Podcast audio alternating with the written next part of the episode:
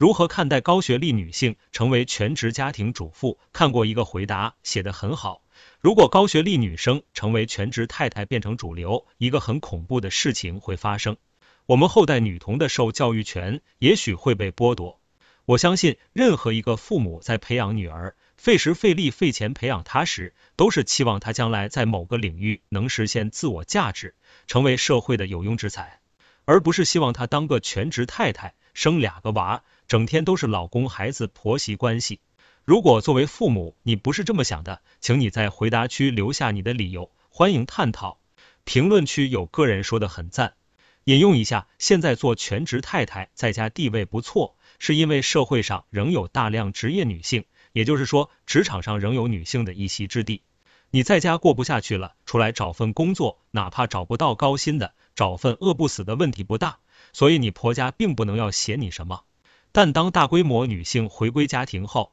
职场上女性再无一席之地，婆家知道你离开他们就活不下去，家庭妇女地位还能高吗？